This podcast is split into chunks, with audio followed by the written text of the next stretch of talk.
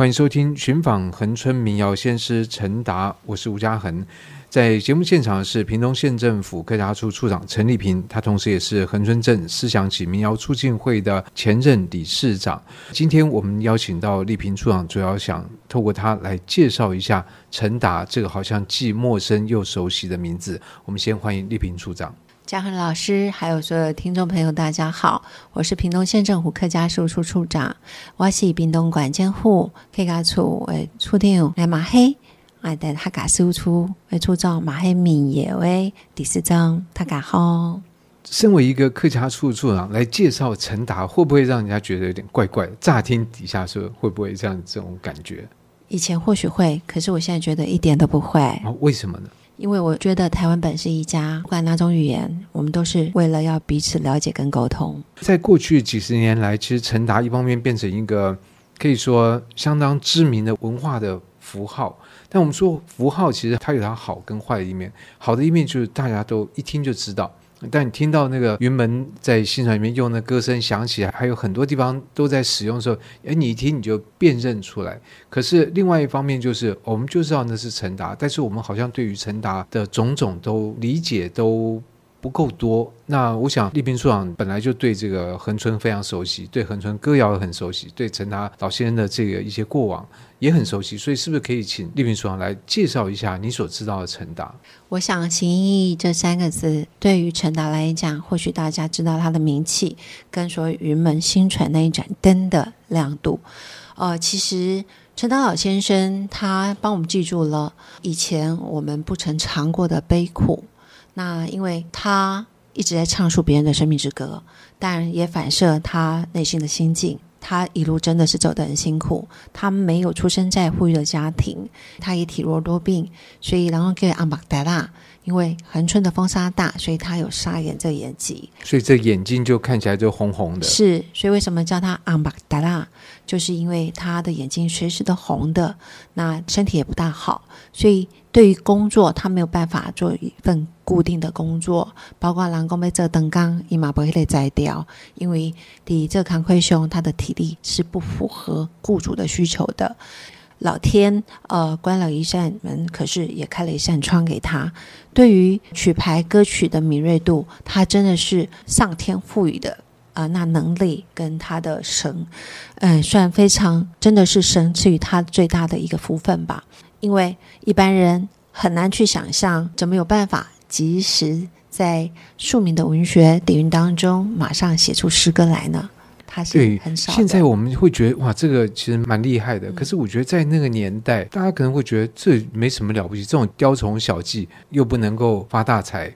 会这样事情好像没有什么。然后刚才丽萍处长也提到，呃，陈老先生可能当年这体弱多病，工作就能够零零星星的来做一点。其实如果放在现在这个概念说，啊，陈达是鲁蛇，你知道会有这种评断出来。我觉得是因为我们现在用一种不同的眼光来看待他，就觉得哇，他在歌谣传承上面的这个地位很那个。但是我们回到他的生活的这个环境，我想他这一辈子是。应该是蛮辛苦的一种状态。他很辛苦。我说“流离颠沛”这四个字哦，他为了要固定的生活，他不得不找出，也是杀出一条生路。虽然他做了很多，比如说灰炭瓦岗伊娃呢，包括有没有去火炭工？对啊，就像烧木炭的呃，爱过会港寮啊。那包括狼类不双这个是讲，没这呃我们的那个整霞里面，好，也就是砖窑里面，其实他尝试着要去。为自己下口饭去努力，可是他真的对音乐上的天赋啦，包括弹琴啊，还有即兴题诗，应该说他就像一张非常非常棒的一个海绵，他吸收吸收能力非常强，对，吸收了养分，吸收了我们生命的很多的淬炼，包括社会的资讯。重点，它是非常逻辑性的，有办法把生命的起承转合一件事情的呃始末唱尽道尽，包括诉说。我们回到陈达老先生的生平来讲，在今天在屏东的大光里那边还有呃陈达老先生的故居。当然，第一个他没有开放，第二个经过那边就是看到一个非常非常小的不起眼的这个房子，而且这房子好像还经过了整修，所以变得。就是一个水泥屋这样子。所以是不是可以讲一讲比较早年的这个生活，以及他的流浪的范围？假如说流浪范围，或者是用走读这两个字，或许会更恰当。因为当然生命中也碰到贵人。那其实雪月亮老师还有常慧老师，对我们来讲是我们文化界的贵人，恒春民谣的贵人。因为阳光素雄，也就是我们啊平民百姓平时在唱的歌谣，谁会留意呢？所以那时候把恒春。半岛的歌谣其实它不是一个独立系统的，要不是在我们六零年代有这一个所谓呃民谣的这样调研采集，它不可能在恒春半岛让它的歌谣变成独立的一个派系，或者是说一个乐种。我想，因为陈达老先生他就唱那么自然，而且他唱的并不是只有喜，他令人赞叹的是说，他有办法站在他生命舞台，今天看到是一场喜宴。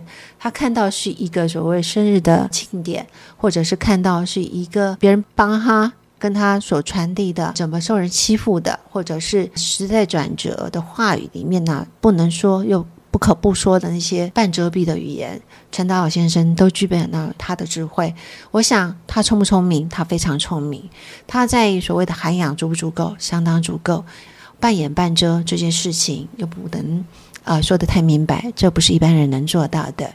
有包括他在琴艺上面，他并不是用乐谱，也不是像我们读音乐的孩子，把哆来咪看了谱五线谱才学会的。他的天生，我说不能说天生天养，天养应该说老天养成了这一份不可多得的音乐奇才，还有我们的文化资产。就是等于说，他的能力在当时，我觉得并没有受到。可能乡里或旁人的这个肯定，那当然，我觉得透过了刚才所说到像史维亮老师跟许常惠老师的这个采集，让他变受到重视。那我不知道他受到重视之后，他的旁人、他的乡里这些对他的看待他方式有改变吗？我觉得以前哦，大家认为他是走唱的，招群哎，招抢哎。我们台湾的艺人，尤其是呃传艺啊，其实走过一份艰辛，到现在我心里也在。想着，若是我们没有好的音乐经理人、好的平台，让大家知道我们土地长出来的东西那么的棒的话，可能会落实了很多东西。陈道老先生，他那时候，我小时候其实有看过他的，他也去过我们家，他为了就是要帮人家拿一个东西到我家，可是他已经非常自在，能享受我唱一首歌给你听。阿弯的就可以去嘛，就住在阿里的安则会甲崩。我想这件事情是人跟人之间的温暖。可是有人会认为说，好啦，我请你来唱几条歌，我包往我在红包盒里。或许他只是为了生活能过下去就好，可是自然而然他变成一个市场关系。可是他也因为市场的需求，把他的才气一直的让大家看到他对文学。跟所谓生命的体验，原来它是那么的饱满。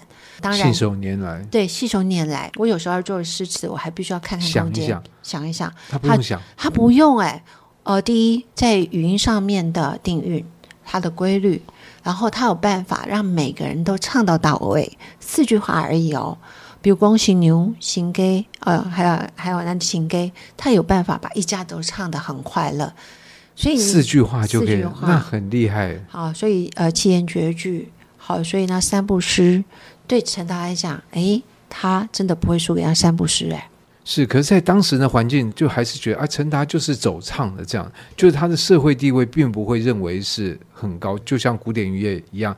我们现在觉得音乐家哇，那是很好的一个很受尊敬的。可是，可能在巴哈那个时代，你是音乐家，你是跟那个仆人一起吃饭的，在那边吃，我不会请你上我的餐桌吃饭的。所以那个社会地位其实相当不同。我觉得台湾的音乐若是没有大家一起努力，它还是有阶级的。那我现在非常钦佩现在古典音乐的部分，对于我们的台湾的土地歌谣啊、还有乐种已经是重视的，而且在文化部各方面各界的努力，我们都可以搬到国际殿堂啊，甚至于在啊扬名海外。陈达他也是一样的，他当初说真的，很多人是用鄙视的眼光在看他。我们有一次，就像这一次采集，我们在枫港，谁知道在目前七十一岁的姐姐，在那时候看陈达，跟现在或许有不一样的态度了。对，那个是金马饭馆。对对对对，就在这个以前是金马号嘛。是。那而枫港是一个等于说要往南或者往北或往东的三个方向路的交汇点。对。所以陈达最后也是在那边去世。是。说到了交汇点，有一点心酸啊、哦。为什么他要往东部跑？我们一般被垂青讲还金价是被被贼贼嘞。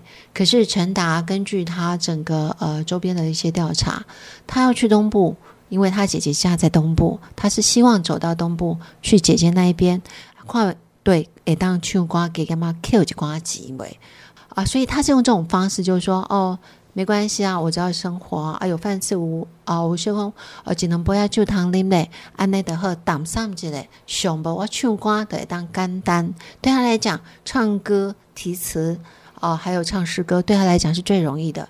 可是谁把这份价值看成是殿堂上呢？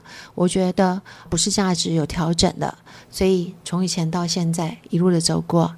啊、要谢谢陈达，他愿意以那么泰然的姿态来面对呃之后所有的未来。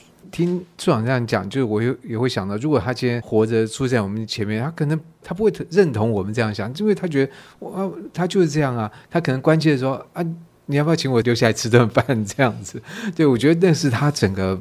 完全可能跟我们现在是不一样的一种生命的这个情调。那我想最后是不是可以请处长来谈一下，就是我们在今天怎么样来看待陈达所留下来的这份遗产呢？我想没有人哈、吃过那么多苦，愿意说他有多苦。陈达的愿意，也因为他也愿意听，因为他愿意诠释跟愿意演唱，留下好多的文化财给我们。当下。我们不管，或许他是怎么走过来的，可是我们能体会到他那番辛苦，跟他那份自在。要不是有我们在乐界上有那么专心跟琢磨在所有的记录上面，还有现今啊、文化单位的这些重视，还有我们那么多的乐界朋友，希望跟期待跟也呃相当尊重这个一份走过来的历史生命之音。我想不可能走到如此，恒春半岛。的有名，我想也不会只有好玩的山跟海，因为它的人文跟它的所有的温度，就是从陈达，还有从唐山过台湾这一段时间酝酿而来的。处长的分享真的非常的丰富，而且非常的就是有种温度在里面。我想这也是跟你常年接触恒春的歌谣是有关系。你不是你知道，就是说不是对你来讲，它不是一个知识而已，它就是你生活的一部分。而透过歌谣，我觉得你还是可以跟陈达，虽然他人已经不在，可是跟他的世界是可以相通的。